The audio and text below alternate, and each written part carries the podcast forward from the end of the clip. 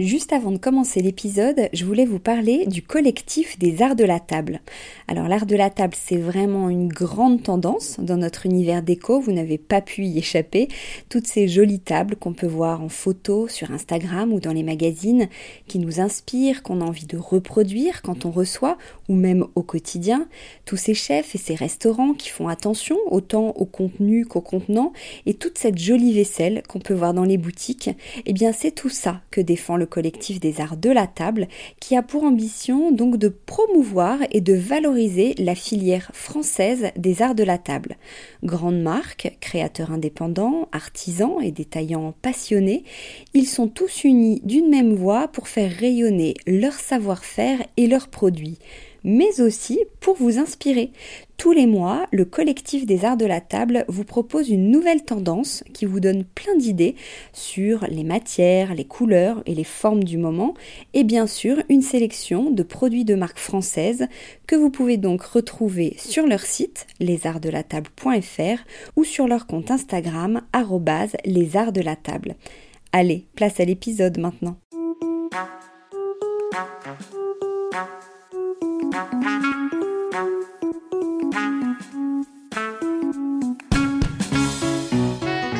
Dans Décodeur, le podcast qui parle de celles et ceux qui font la déco aujourd'hui.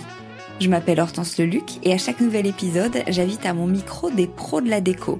Un architecte ou un designer, une marque que vous aimez ou que vous allez découvrir, un entrepreneur, un créatif ou un influenceur, quelqu'un que vous allez connaître ou pas, mais qui dans tous les cas va nous parler déco et envers du décor.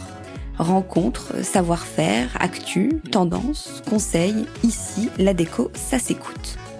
Bon allez si quand même, pour les images, rendez-vous sur le compte Instagram Décodeur Podcast. Il y a plus d'un an, quand on m'a proposé d'interviewer Friedman et Versace, alors que je ne connaissais pas encore leur travail, je me suis dit que l'attaché de presse avait dû se tromper parce que moi j'étais déco et pas du tout mode. Friedman et Versace, ça faisait très mode, je trouvais. Mais évidemment, n'importe quoi. Et évidemment, on va demander à Delphine Versace si on lui pose souvent des questions sur son nom de famille. Bref, elles sont bien deux architectes, elles ont plein de projets et aujourd'hui je suis ravie de rencontrer ce duo qui compte parmi les nouveaux talents du moment. Bonjour Delphine, bonjour Virginie. Bonjour. Bonjour, euh, alors Delphine, juste cette petite question pour commencer, un lien avec euh, Gianni Versace ou pas du tout? Alors, je suis quand même euh, d'origine de la même région d'Italie que lui, c'est-à-dire euh, la Calabre. Donc oui, euh, il y a des origines très loin, très lointaines. Mais bon, non, il n'y a pas de lien direct. Ah c'est pas ton cousin germain. Non, c'est pas, ah mon cousin germain. Alors, bah, toutes les deux, comment vous vous êtes rencontrées? On va commencer vraiment comme ça. On s'est rencontrés dans un studio d'architecture. Ouais, dans lequel Delphine était depuis quelques années. Moi, j'étais en freelance là-bas. On a bossé ensemble sur plusieurs projets, ça a vraiment fité, il y a eu beaucoup de complicité. Euh, et puis après, on a fait chacune notre chemin et on s'est très vite retrouvés en fait. Et comment vous êtes retrouvés? Comment on se dit, tiens, on, va faire quelque chose ensemble? Bah, On était du coup freelance chacune de notre côté. Moi, j'étais partie de l'agence où on était, Virginie aussi depuis quelques temps. Et euh, Virginie avait un projet d'un de, d'un bar, c'était un petit club. Euh, elle m'avait appelé parce qu'elle avait besoin un peu d'infos techniques sur l'acoustique du lieu et tout ça. Et en fait, on a commencé à travailler ensemble sur le projet. Elle m'a dit bon bah associons-nous ce projet, on peut, on peut commencer à travailler ensemble. Et, euh, et, après, du coup, ça a été, euh, c'était assez naturel. On a continué, on a eu d'autres demandes et on s'est lancé grâce à ce projet-là. Oui, d'accord. Comment vous, vous travaillez ensemble En fait, vous avez les mêmes euh, fonctions? Comment, comment ça se passe en fait euh, quand on est un duo d'architectes? Il y en a une qui est plus ceci, cela ou? Delphine, elle a quand même de grosses compétences techniques, d'où le fait qu'à l'époque, euh, je l'ai appelée au secours pour m'aider sur ce projet où il y avait une façade acoustique, un fumoir. Enfin bon, c'était un peu technique. Mais après, aujourd'hui, on travaille sur la conception toutes les deux sur toute la partie conception du projet. Et euh, en revanche, ça nous arrive euh, de piloter, de faire du suivi euh, de chantier. Enfin, on répartit parfois des clients parce que bah, c'est plus facile après de faire le, le, suivi ou de piloter quand, quand déjà tout est enclenché en fait. Mais sur la partie conception, On travaille, on travaille en binôme. En, binôme ouais. ouais. Et comment vous avez trouvé ce nom Comment on définit quand justement on se lance comme ça de, de mettre vos deux noms de famille? Ça a été le, un, gros sujet ou une évidence? Non, mais on a réfléchi quand même. Et après, tu, on, a, on a associé nos deux noms. et, fort, quoi. Et c'est vrai que quoi, moi, j'ai toujours eu mes clients qui étaient qui étaient assez impressionnés d'avoir un nom comme ça. C'est toujours ça, ça leur fait toujours plaisir d'avoir ce nom qui pourrait être très catalogué. Donc t'en as joué un peu? J'en ai joué un petit peu, on va dire. on peut dire. Alors quel a été votre premier projet? Bibidol. Ben justement, ce, petit club euh, à côté de la place Vendôme sur lequel euh, Delphine m'a rejoint et, on a monté notre société euh, dans la foulée. En fait, on était sur le projet, on a monté notre société. Je pense mm. qu'on est monté sur ce projet en février. En mars, on crée notre société. Mm. Oui, d'accord. Comment vous les trouvez justement, les, les chantiers? Quels sont vos critères pour les accepter ou les refuser? Alors en fait, on, a eu de la chance parce qu'on a été euh, pas mal soutenu par euh, notre réseau au début. Donc euh, ça pouvait être des artisans, des entrepreneurs qui nous ont apporté des chantiers, voilà, qui nous mm. ont recommandés auprès de restaurateurs. Et après, effectivement, on a eu un client sur lequel on a fait un premier projet, ensuite on a fait le restaurant de son frère, ensuite on a fait sa maison. Enfin, voilà, on est rentré euh, dans la famille. Donc ça nous a permis de faire trois chantiers très rapidement. Mm. Euh, voilà, et après, on a aussi participé à des appels d'offres, euh, comme pour notre dernier projet, Bambini. Oui, d'accord. Vous, travaillez plutôt avec des pros ou des, particuliers? On fait les deux, mais c'est vrai que moi, j'ai vraiment travaillé depuis le début de ma carrière d'architecte. J'ai toujours travaillé sur des établissements qui recevaient du public. Donc beaucoup de restaurants, des hôtels, euh, des boutiques. Euh, et en fait, le côté particulier, c'était plutôt euh, tous mes amis à qui je faisais des appartes. Mais j'ai jamais vraiment professionnellement fait des appartements. Et, et, après, en fait, avec le studio, on a commencé à bah, justement un de nos anciens clients, un de nos clients pour qui on a fait un restaurant, nous a demandé de, de faire sa maison. Euh, et donc c'était génial parce que c'était une super belle maison, euh, plein de cachets à. Euh, et, euh, et, en fait, on a enchaîné, on a eu une autre maison par connaissance aussi d'amis d'amis qui ont acheté une maison dans, à Saint-Germain-en-Laye. Et donc là, ça a été les deux premières maisons qu'on a pu faire vraiment avec le studio.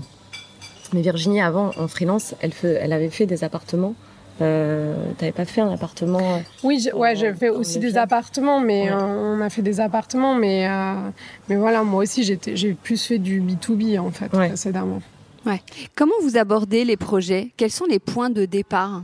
Alors en fait, euh, notre processus c'est le suivant, c'est qu'on on travaille énormément sur la partie narrative d'un projet. Alors ça dépend si c'est du particulier ou si c'est du professionnel, restaurateur, mais en principe, on s'attache énormément euh, soit à la carte du lieu, soit à l'environnement. En fait, ça dépend quel est le cahier des charges du client. Des fois, on n'a pas du tout de cahier des charges, donc c'est nous qui l'orientons. On s'appuie souvent sur sa carte. C'est quoi la carte La carte du restaurant. C'est un restaurant, c'est ah, la carte, le menu, tu veux dire menu, Si c'est un restaurant méditerranéen, si euh, je sais pas, on a travaillé sur un restaurant argentin, donc tu vois, on a repris des codes en fait euh, d'une estancia, d'une maison euh, au milieu de la pampa, mais voilà, ça va vraiment dépendre euh, souvent de la carte et après sinon de l'environnement, de la personnalité, de la sensibilité de notre client. Voilà, on prend en compte tous ces éléments pour euh, commencer à avoir une base narrative sur nos projets. C'est ça qui nous aide à écrire notre concept et à faire aussi notre plan d'implantation. Mm. Oui, parce que clairement, le plan, c'est la deuxième chose qui vient tout de suite après ça. C'est comment on arrive à, à interpréter cette histoire dans le volume. Euh, donc, euh, on est très attaché. Euh, en fait, souvent, comme on fait en fait des lieux qui sont comme des outils pour nos clients, si c'est des restaurants, des boutiques, on doit vraiment prendre en considération toutes les problématiques techniques euh, et la circulation et l'accueil du client, comment il va se faire et tout ça. Donc, c'est vrai qu'on travaille d'abord le plan en premier, euh, parallèlement à cette histoire narrative, et on essaie de transcrire notre histoire narrative à travers les volumes. Donc on travaille vraiment en parallèle ces deux aspects-là. Et euh, souvent, même quand on, quand on prépare euh, les, les, premiers moods et tout ça pour les clients, on n'essaie pas de trouver des images qui sont rapport euh, vraiment à la déco. C'est plutôt des inspirations imagées en fait de la narration qu'on qu'on met en place. Et des fois, d'ailleurs, c'est ce qui surprend un peu nos clients parce que du coup, euh, on les amène pas tout de suite à se projeter dans un lieu parce qu'on essaie de créer un lieu pour eux. Donc, on veut pas essayer de trouver une inspiration d'un truc qui existe déjà, mais plutôt euh, de trouver des matières, des couleurs, euh, une atmosphère, des mots qui vont euh, transcrire en fait ce qu'on a envie de, de donner dans le lieu. Ouais. Et ensuite, quelles sont les, les, les étapes en fait? Comment vous, vous allez le composer ce décor?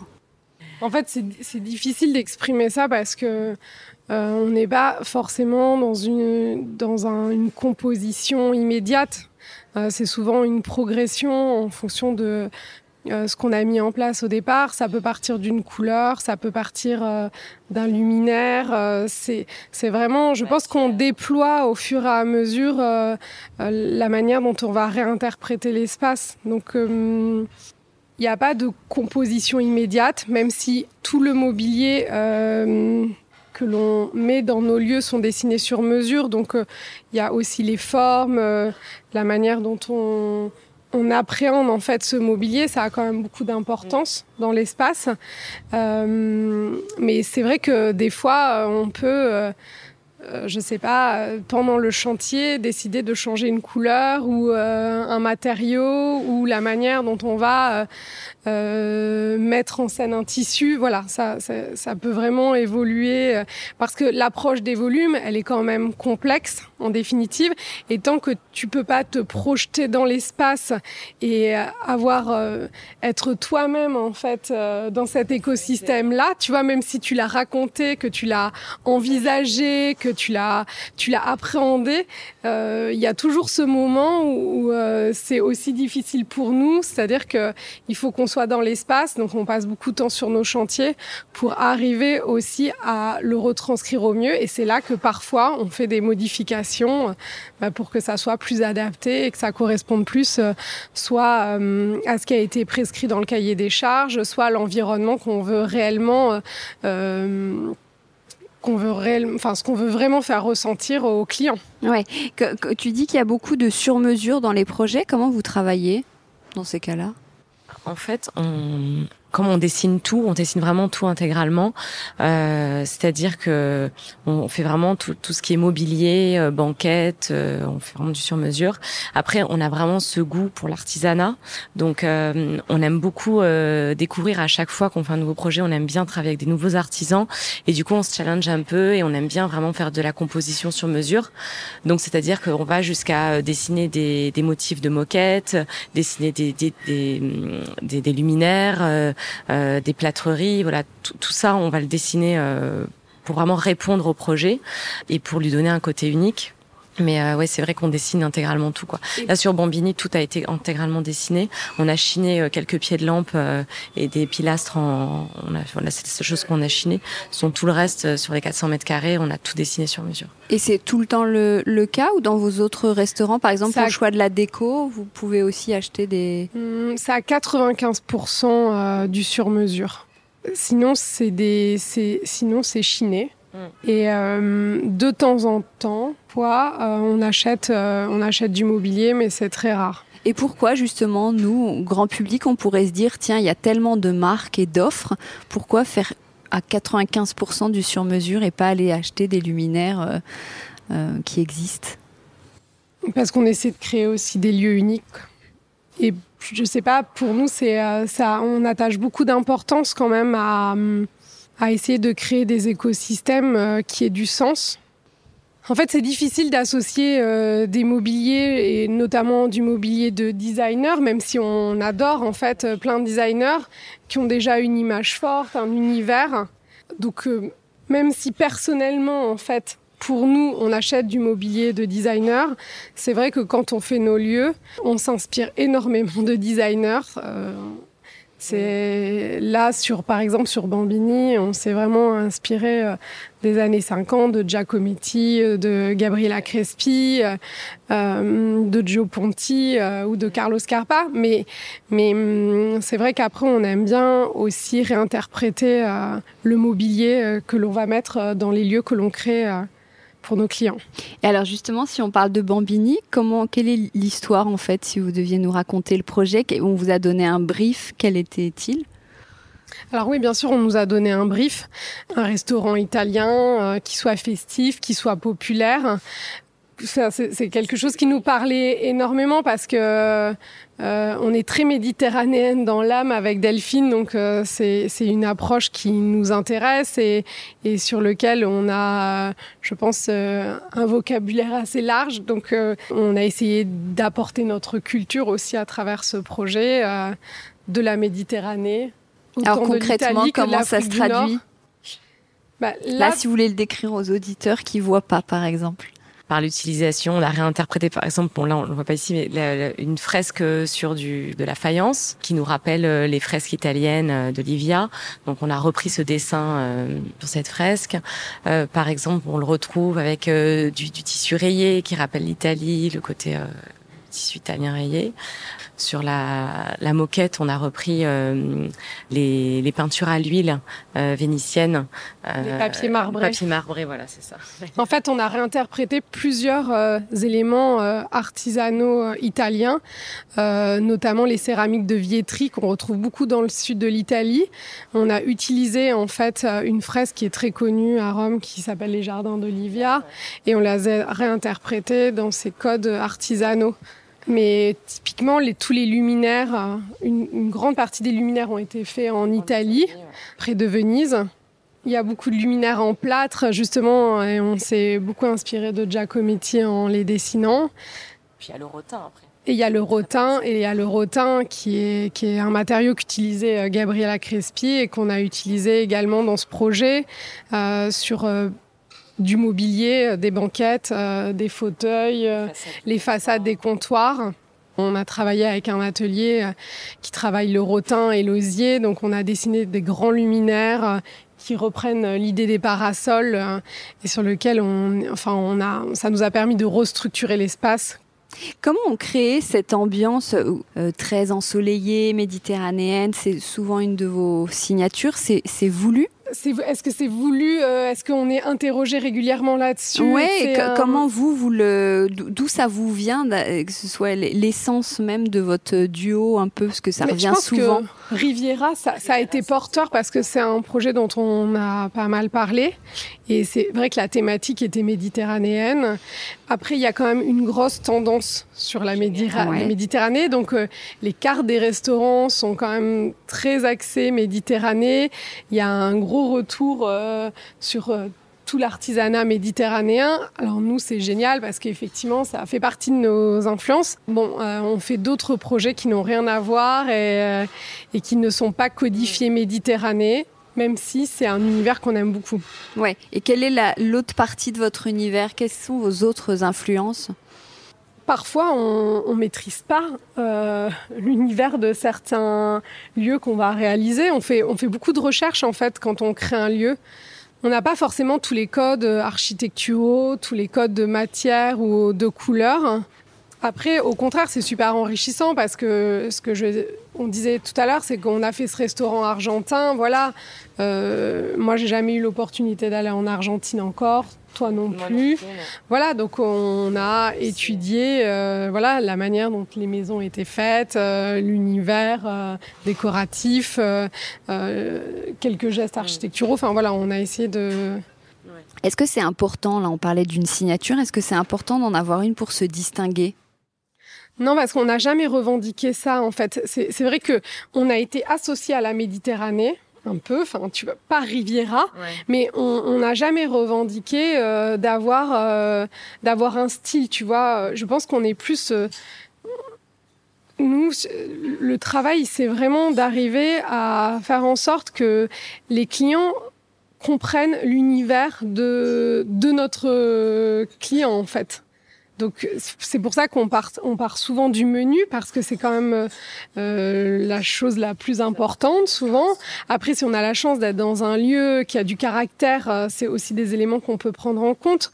Mais hum, mais on part pas nous que de notre de nos envies et de voilà. Non, on, on, vraiment le, le, point de départ, c'est euh, c'est l'univers de notre client et ce qu'il veut faire ressentir à ses clients lui-même en fait. Oui, je vous demandais ça parce qu'en fait, vous êtes, euh, il y a beaucoup de, jeunes architectes entre guillemets. Comment on se, euh, comment on se démarque des autres? Est-ce que vous sentez qu'il y a une concurrence?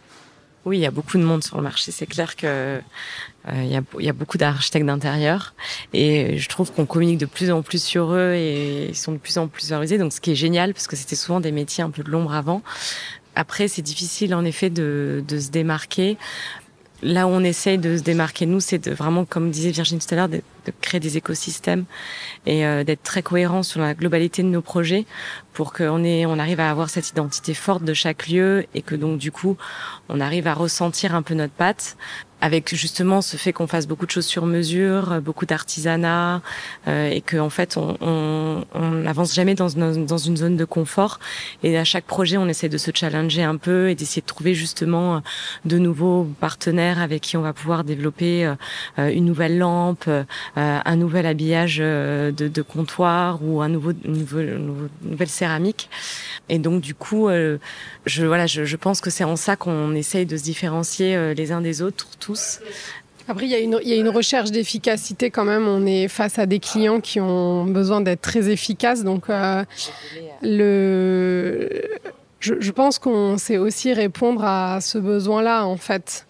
Euh, il y a la créativité, mais ça, on est plein à l'avoir. C'est difficile de revendiquer d'être créatif parce qu'aujourd'hui, euh, il y a plein de jeunes qui sont mais géniaux et dont on s'inspire aussi. Euh, D'ailleurs, plus de jeunes parfois que, que de maîtres de la déco. Mais mais il y a aussi ce, ce besoin d'efficacité. Et ça, c'est une réalité, malheureusement. Et, euh, et c'est vrai que depuis le début, on a essayé d'être très efficace dans notre travail, euh, d'être euh, très réactif. Euh, euh en fait, euh, dans notre travail, on fait un dossier qui s'appelle le dossier de consultation des entreprises et qui vient clore toute notre partie créative. Et ça, ben, sur des espaces assez importants, on est capable de les faire dans des temps assez court. Donc euh, voilà, c'est notre capacité à se sourcer en permanence, à, à s'enrichir euh, euh, d'un point de vue créatif qui nous permet aussi d'aller assez vite. Quoi. Et c'est quoi vite? Combien de temps il faut? Par exemple, la Bambini, vous avez, bon, c'est une grosse machine, entre guillemets. Combien de temps il faut? Ben Là, par exemple, c'est en deux mois et demi, trois mois, il faut rendre tout le... Ouais. faut tout rendre en fait. Faut rendre quoi? Faut rendre que le lieu ouvre? Non, non. non. Non, non, justement, par exemple, un dossier de consultation des entreprises, c'est le moment où après tu vas interroger les entreprises pour faire un appel d'offres. Mais pour nous, ça vient clôturer toute la partie euh, conception et créative, en fait. Donc tout le projet est dessiné. Oui, oui de toute façon, après, impossible d'ouvrir. Je dis ça, mais oui, après, non, comme si on après, avait déjà tu, vu un resto ouvrir en deux mois. Et après, euh, tu as les, le chantier, ouais, en ouais. fait. Mais tu as toute cette partie ouais. qui est pour nous, en fait, la partie la plus longue, parce que c'est la partie de recherche, euh, c'est la partie de validation aussi, tu vois, d'arriver à, à, bah, à, à, justement à faire en sorte que notre client se retrouve dans l'espace, euh, que ça retranscrive aussi ses messages à lui. Et, et souvent, il vous donne carte blanche ou comment ça se passe? Alors au début, on a eu beaucoup carte blanche, ouais. donc on a eu beaucoup de chance. C'est ça aussi qui nous a permis de, bah de, d'énormément nous épanouir et de. Mais voilà, en fait, on avait carte blanche, mais ça, on, ça nous a jamais empêché de nous appuyer vraiment sur euh, sur euh, l'univers qui souhaitait développer. Euh, Bambini, on est, on avait, on avait un cahier des charges ce que je disais, c'est il fallait faire une trattoria populaire euh, d'inspiration italienne, euh, voilà, avec un univers euh, coloré. On nous a dit voilà, c'est pas, on fait pas quelque chose de muséal, on fait quelque chose de chaleureux dans lesquels les gens vont bien se sentir en fait. Ce qui était difficile d'ailleurs pour euh, le Palais de Tokyo, parce que faire ce type de restaurant dans un dans un musée comme le Palais de Tokyo, pour nous au début c'était quand même euh, on a, c'est un, challenge, un challenge. On a eu beaucoup, on a voilà, on a quand même beaucoup réfléchi euh, comment on s'intègre dans ce dans cet espace euh, qui porte toute cette culture.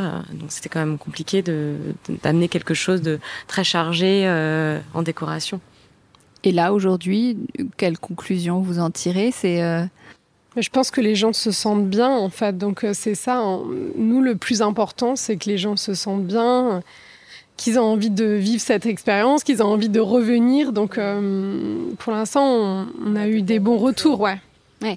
Euh, quels sont, vous parliez de, vous disiez, vous pouviez être influencé par des jeunes. Quels sont les architectes, les personnalités, les grandes figures de la déco ou pas qui, qui pourraient influencer votre travail ou que vous admirez? On, on, adore le duo d'Imore Studio. C'est un, un classique.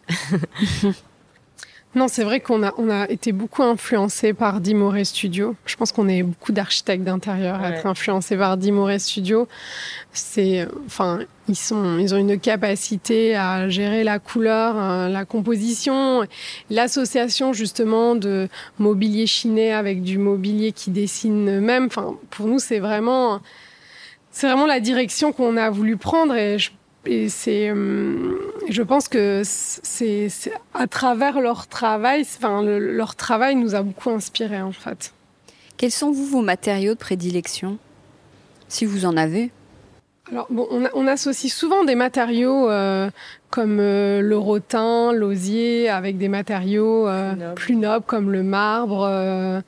Le laiton. comme le laiton, comme le bronze, voilà. Mais en général, on, on mélange les matériaux. On n'a pas de, enfin, je sais pas, j'ai pas d'affect euh, vraiment pour un, matériau. Après, on force l'artisanat quand même. On est, on aime bien les choses euh, qui font naturel en fait, les matériaux naturels, euh, les matières brutes que plutôt. Et on, aime beaucoup travailler les tissus. C'est un, on fait un gros travail sur le sourcing de, de tissus, de couleurs de tissus et de, de motifs. Et votre palette de couleurs? Bah, le vert principalement quand même. Baby Doll d'ailleurs, le premier projet était intégralement vert. Intégralement vert, oui. non, le vert c'est une couleur géniale parce que c'est en fait c'est couleur de la nature. C'est une couleur chaude en fait puisqu'il y a le jaune dedans. Donc euh, voilà. Et puis, euh, bah, on a eu tendance à travailler euh, beaucoup sur les bruns, la couleur de la terre également, des, des, des rouges bruns, voilà, des couleurs très chaudes, euh, mais parce que c'était aussi très lié à, nos univers méditerranéens qu'on développe. Mais après, on n'est pas, on n'est pas figé dans une couleur, on n'est pas figé dans un univers. Non, au contraire, c'est ça qui est enrichissant dans notre travail, c'est que c'est un renouvellement permanent. Euh, que tu as des choses qui, qui sont là, qui ont toujours été là, qui sont pérennisées, et tu peux les enrichir, tu peux les travailler, tu peux les moduler. Donc, euh, c'est ça qui est intéressant, quoi. C'est qu'on n'est pas, on n'est pas arrêté dans une époque, euh, dans un décor. Euh. Oui. Qu'est-ce qui vous plaît le plus, justement, dans votre métier? Moi, je, la phase réalisation. Là, quand on voit les choses euh, se mettre en place, qu'on a imaginé, dessiné pendant des mois, et euh, qu'on voit enfin les choses prendre vie, c'est la partie la plus excitante, on va dire. Ouais. Euh, stressante aussi parce que du coup on se rend compte s'il y a des choses qui vont pas et qu'il faudrait ajuster mais c'est vrai que c'est la partie et ça arrive souvent ça de réajuster? Oh, bah oui tout le temps c'est c'est quoi c'est ça c'est un exercice de toujours quoi il n'y a pas un chantier qui se passe sans que sans qu'on doit réajuster des choses. Euh. Après, euh, c'est toujours pareil, c'est avec notre œil à nous, euh, de, de, conceptrice du lieu, où on, on, voit vraiment, on avait une idée du, du des, des, choses et voilà, on veut une finalité précise. Donc c'est vrai que des fois, les, les, les, les, gens qui nous accompagnent sur les projets ne voient pas les mêmes choses et du coup nous disent mais non, ça, ça va, c'est bien dans l'ensemble. Mais voilà, on a, on a, ce sens du détail en fait qu'on recherche à chaque fois. Et qu'est-ce qui vous plaît le moins ou, ou qui est le plus difficile? Moi, j'avoue que c'est pas ma phase préférée. Pour elle, c'est la phase la plus Parce que moi, c'est la, la, phase, c'est la phase, tu vois, où c'est ultra. Moi, je suis très émotive. C'est vraiment, c'est un truc où justement, tu vois, c'est une naissance, quoi. Donc, euh, moi, moi, j'adore le début, j'adore la partie narrative, j'adore la partie où on fait des recherches, euh, où on est en train de composer l'histoire, où euh, voilà où c'est ça prend forme dans nos têtes où on, est obligé de le traduire donc le raconter. Donc c'est un vrai exercice en fait euh, pour arriver à embarquer euh, nos clients euh, dans leur histoire mais que nous on s'est approprié aussi. Donc à un moment donné ça devient une histoire partagée. Et pour moi ça c'est c'est la partie la plus excitante en fait. C'est c'est de créer. Et après dès qu'on est dans les discussions pour moi c'est c'est beaucoup plus difficile parce que c'est c'est ce moment-là où que je te disais tout à l'heure, c'est vraiment difficile de, de se dire, bah voilà, on, on, compose un lieu non parce que tu es au milieu du truc et, et parfois euh, bah, c'est pas l'image de ce que enfin c'est pas exactement l'image de ce que tu, tu, tu, tu avais euh, écrit au début en fait. Donc euh, c'est là où il faut l'adapter il faut se remettre en question et il faut dépasser ses limites et, et il faut recommencer à faire des recherches et, et, voilà et tu remets à plat des fois certaines choses et pour moi ça c'est difficile quoi. C'est là où c'est sympa d'être deux du coup. Exactement. On est très complémentaires ouais, là-dessus. Exactement. Parce que c'est en effet comme dit Virginie, c'est une phase d'angoisse pour elle euh, les livraisons et euh, voilà. Alors que moi pour moi je j'ai besoin de ces phases-là de concrétisation en fait, j'ai besoin de choses concrètes parce que même si j'adore cette phase créative quand tant que ça reste trop euh, dans le concept, ça me convient pas, j'ai besoin d'avancer en fait pour les choses se concrétiser. Et donc c'est ça qui est génial, c'est que du coup euh, on se fait mutuellement. Ouais. Vous êtes que toutes les deux dans le. Non, non, on a une équipe. On a une équipe euh, qui varie selon les de la typologie de nos chantiers. Enfin voilà, selon la typologie de nos chantiers, la taille de nos chantiers.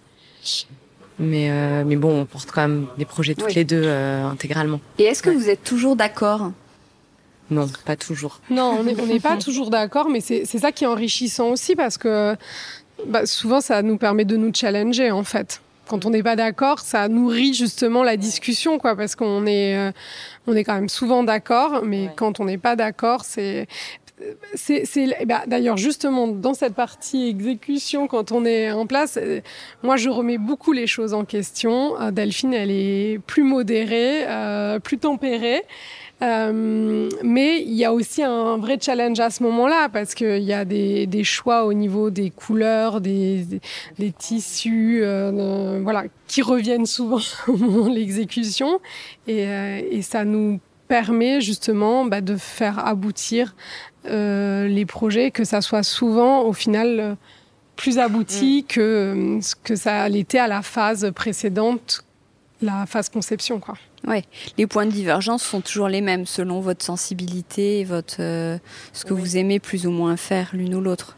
Oui, après c'est toujours c'est un travail d'équipe, donc en fait on s'enrichit mutuellement euh, toutes les deux à chaque fois, donc euh, donc même s'il y a des, des discordes de temps en temps, euh, c'est génial parce que ça nous oblige un peu à nous retrancher dans nos habitudes, dans nos caractères et d'essayer de de, de faire en sorte que les choses avancent pour notre duo, quoi. Je, je, voyais que dans les, projets, souvent vous travaillez aussi l'identité ou la signalétique. Vous travaillez sur quoi? J'ai l'impression que c'est très important aujourd'hui de vraiment qu'un lieu euh, ou qu'une marque ait une identité euh, très claire. En fait, c'est vrai que si on peut, euh, on, essaie, d'intégrer la DA euh, dans notre démarche euh, créative. Donc le top, c'est quand on est dès le départ adossé à un, un graphiste et qu'on peut partager en fait la direction artistique. Ça, c'est génial. Bon, ça se fait de plus en plus comme ça. On a travaillé aussi pour des clients qui n'avaient pas cette possibilité ou qui n'avaient pas cette vision. Donc euh, on, on gérait nous-mêmes la partie euh, graphisme, donc on développait euh, des patterns, euh, on développait des typos en fait, et ça nous permettait bah, de d'avoir justement d'arriver à créer quelque chose de très cohérent en fait dans le avec la déco. Donc ça peut arriver qu'on développe euh, un motif que tu vas retrouver euh, euh, sur une fresque euh, sur un sol euh, ou dans euh, sur, menu, sur du mobilier et qu'on va réutiliser pour l'identité visuelle de la marque en fait.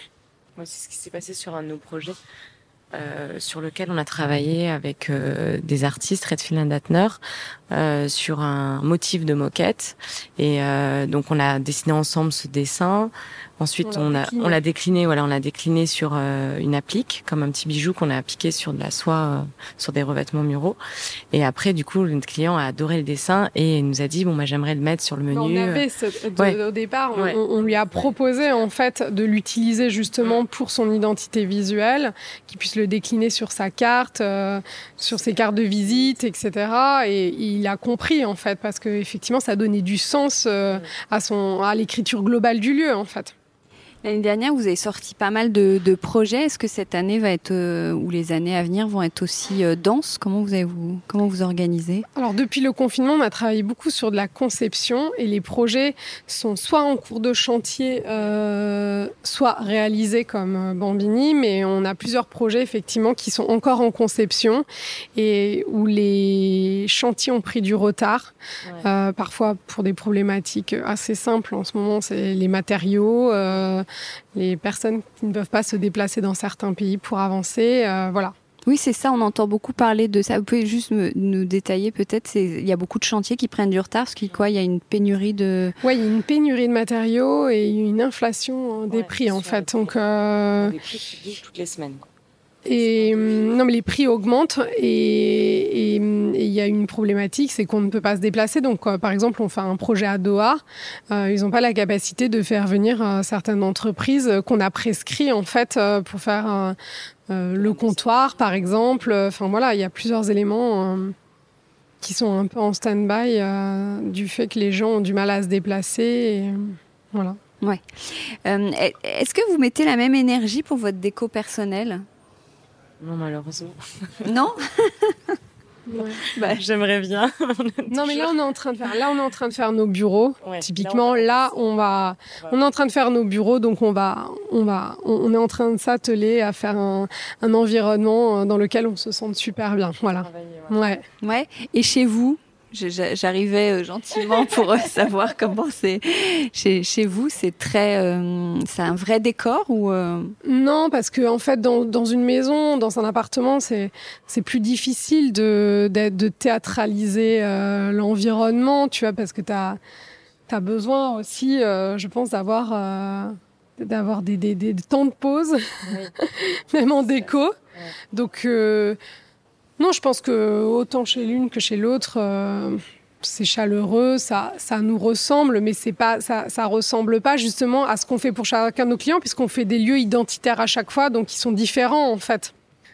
Et encore une fois, je ne sais pas si, tu vois, l'une ou l'autre on déménagerait, peut-être qu'on ferait quelque chose de différent dans notre futur appartement, et euh, voilà, ça évolue aussi en fonction de. C'est quel style là, par exemple, chez vous, chez l'une ou l'autre, comment vous définiriez? On est tous les, oui, donc on est toutes les deux dans des appartements très haussmanniens, donc on est euh, influencé par le volume de l'appartement.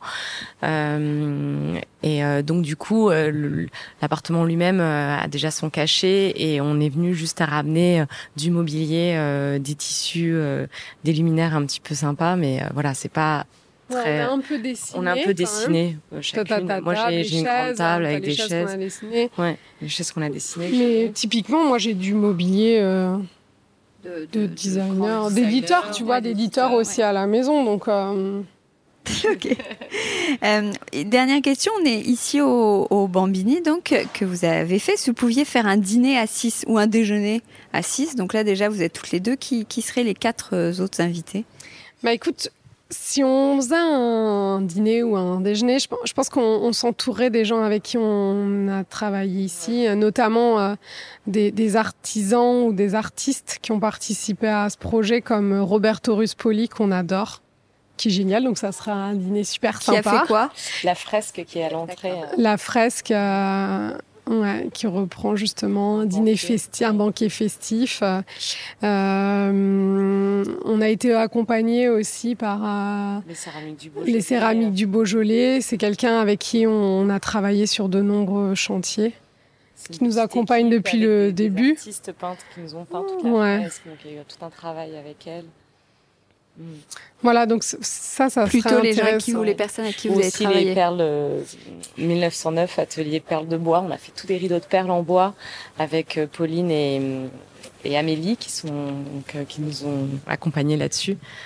Clairement, voilà, ce serait ces équipes. C'est un chantier, c'est quand même quelque chose qui est éprouvant en fait, parce que ce que je te disais, il y a quand même beaucoup d'émotions. Tu, enfin, tu vois, tu fais naître quelque chose et tu embarques euh, les artisans avec lesquels tu travailles. Et c'est souvent, euh, tu es, souvent dans des phases techniques où tu es en train de régler des choses et où en fait, euh, t'es plus justement tu es plus dans l'émotion pour essayer de rationaliser le sujet. Et je pense que après c'est important de pouvoir se reposer de de de de, de, ben d'être heureux aussi de, de ce qu'on a fait ensemble en fait de cette collaboration quoi. Mm. ouais, oui, c'est vraiment un travail d'équipe. ouais, mm. ouais. C'est vraiment un travail d'équipe. Et c'est la même chose. On est on, on a nos équipes en fait euh, partage aussi euh, la conception et la création avec nous. On essaie d'intégrer au maximum nos équipes mm. euh, dans la réflexion euh, créative, en fait.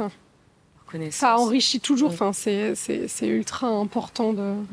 cette, cette, collaboration, en fait. C'est un vrai enrichissement pour nous.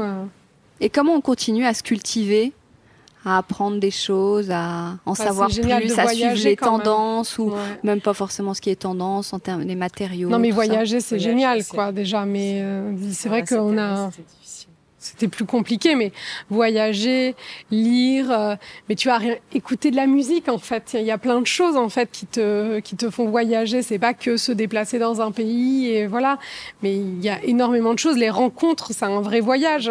Euh, Aujourd'hui, euh, ça fait un an qu'on est un peu coupé des rencontres et un peu coupé des déplacements. Donc euh, ça a été sincèrement, c'est vrai que dans le processus créatif, j'espère que tu vois là, on va pouvoir euh, voir des, revoir des gens, euh, pouvoir partager, c'est parce que c'est super important. Eh ben, merci beaucoup d'avoir partagé euh, cet envers du décor. Merci. merci. Bonne journée. Merci Au revoir. Bonne journée. Décodeur, c'est terminé pour aujourd'hui. Merci beaucoup d'avoir écouté en entier.